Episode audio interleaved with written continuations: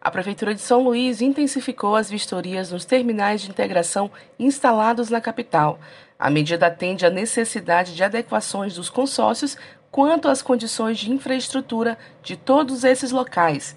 Na última semana, técnicos das Secretarias Municipais de Trânsito e Transportes, SMTT, e de Obras e Serviços Públicos, CEMOSP, foram até o terminal da Praia Grande, no centro de São Luís, para vistoriar as condições da estrutura.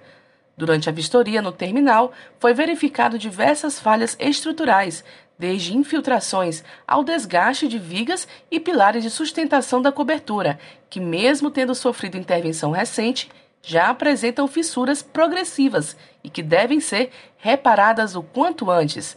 Além disso, constataram problemas estruturais em ambos os banheiros, no setor da administração, ausência de piso tátil, comprometendo a acessibilidade do espaço, e os buracos que se expandem sobre o pavimento asfáltico entre as plataformas.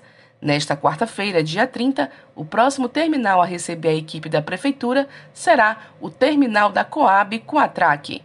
Da Universidade FM do Maranhão, em São Luís, Ana Paula Souza.